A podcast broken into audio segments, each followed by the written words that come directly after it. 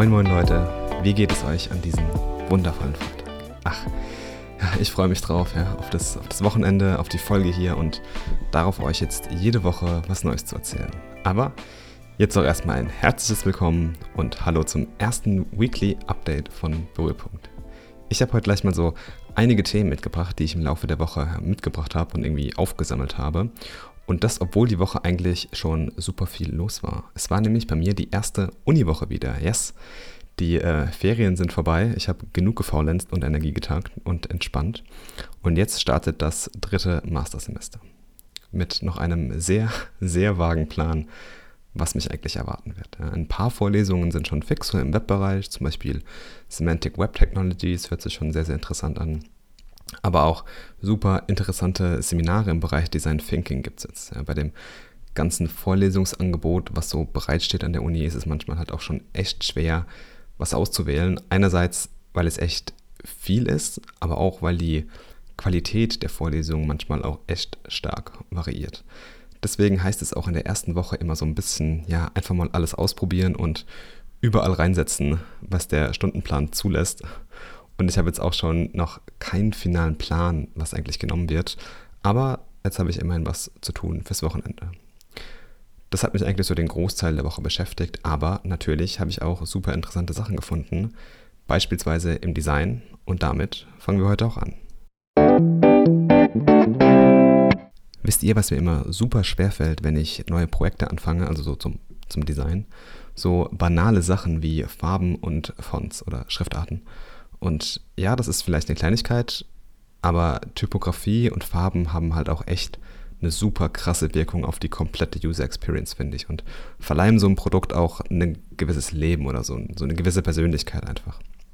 Und ich habe jetzt mal die Woche gleich super coole Sachen gefunden, drei Stück um genau zu sein, welche die Inspiration in den Bereichen ein wenig ankurbeln können. Nummer uno wäre da das sogenannte Font Shaming Project. Klingt erstmal erschreckend, aber ist sehr cool. Das ist nämlich eine sehr informative Seite, die euch zeigt, welche Schriftarten überhaupt so gerade genutzt werden. So nach dem Slogan Fonts that people actually use. Und genau so ist es eigentlich auch. Also super einfache und auch durchdachte Kombinationen, welche wirklich sehr effektiv im Bereich der Typografie sind. Und bitte hier nicht vergessen, die beste Typografie ist die, die nicht auffällt. Ja? Und wenn wir schon beim Thema Fonts und äh, Schriftarten und Typografie sind, eines meiner allerliebsten Lieblingsdesign-Teams hat was Neues rausgebracht. Um genau zu sein, eine neue Schriftart. Die Rede ist nämlich von der Serial Font von Airbnb, benannt nach dem Müsli-Verkäufen der Founder in den frühen Phasen, um Airbnb zu finanzieren. Das war ja auch eine super coole Geschichte. Und ja, was soll ich sagen? Ich liebe einfach die Tools und die Designs von Airbnb. Und diese Schriftart ist sowas von einer, die ich verwenden werde. Echt, also es hat mir jetzt mega angetan schon echt super, was die Jungs da, was die Jungs und Mädels da geschaffen haben. Super anpassbar, sehr flexibel, sehr funktionell auch und wirklich wunderschön anzusehen. Ganz, ganz toll. Am besten gönnt ihr euch mal das Intro-Video oder sogar die Webpage zur Font, die natürlich wie alle anderen Links auch in den Shownotes verlinkt ist und zu finden sind. Und ähm, ja, da würde ich auf jeden Fall mal reinschauen, weil da arbeitet euch auch nochmal eine ordentliche Portion Eye Candy und das sieht einfach nur mega cool aus. Aber wir haben ja auch noch am Anfang über Farben geredet und genau da kommt das dritte Design-Tool ins Spiel. Da habe ich nämlich Color Hunt gefunden. Also eigentlich Product Hunt für Farben. Richtig genial. Einfach mal ein schönes Set packen, was irgendwie euch anspricht, testen und voilà, Farben fertig. Ja, Wenn es immer nur so einfach wäre. Neben den ganzen Tools, die ich gefunden habe und definitiv auch nutzen werde, habe ich auch einen super interessanten Blogpost von der Startup-Legende Steve Blank gefunden mit dem erstaunlichen Namen Is the Lean Startup Dead? Klingt erstmal komisch, wenn der Mitbegründer genau dieser Bewegung so eine provokante Frage stellt, oder? Kern der Sache ist eigentlich eine kleine Geschichte durch die Startup-Timeline inklusive Dotcom-Bubble und dem ganzen Drum und Dran.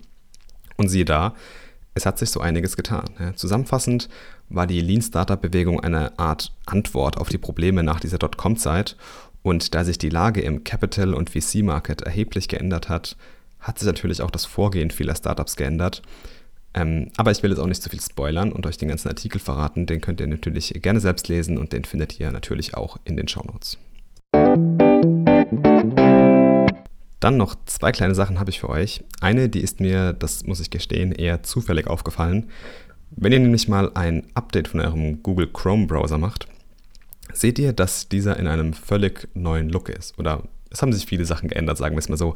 Als neuer Firefox-Nutzer fällt mir sowas halt eher nur nebenbei auf.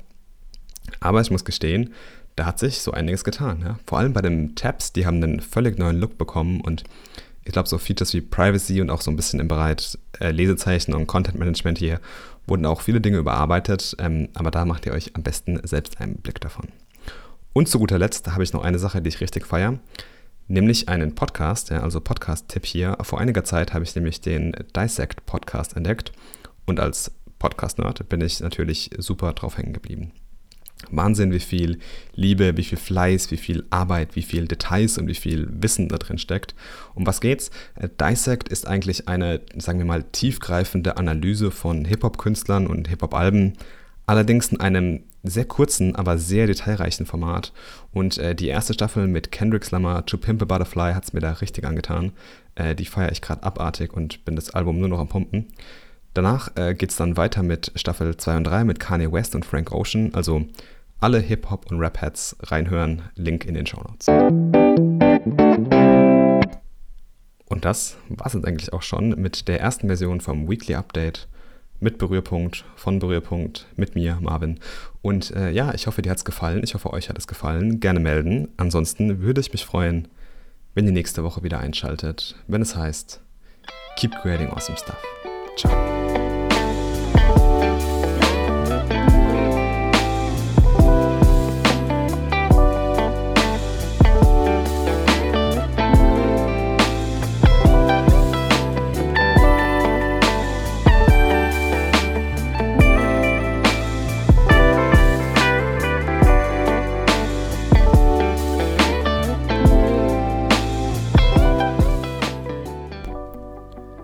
Berührpunkt wird produziert von Marvin Messenzähl.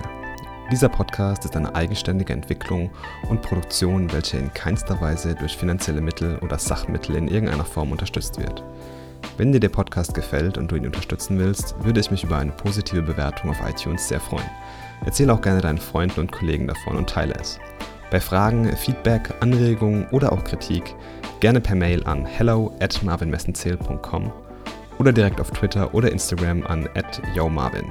Y-O-O Marvin. Klein und zusammen. Meinen Blog findest du auf marvinmessenzähl.com.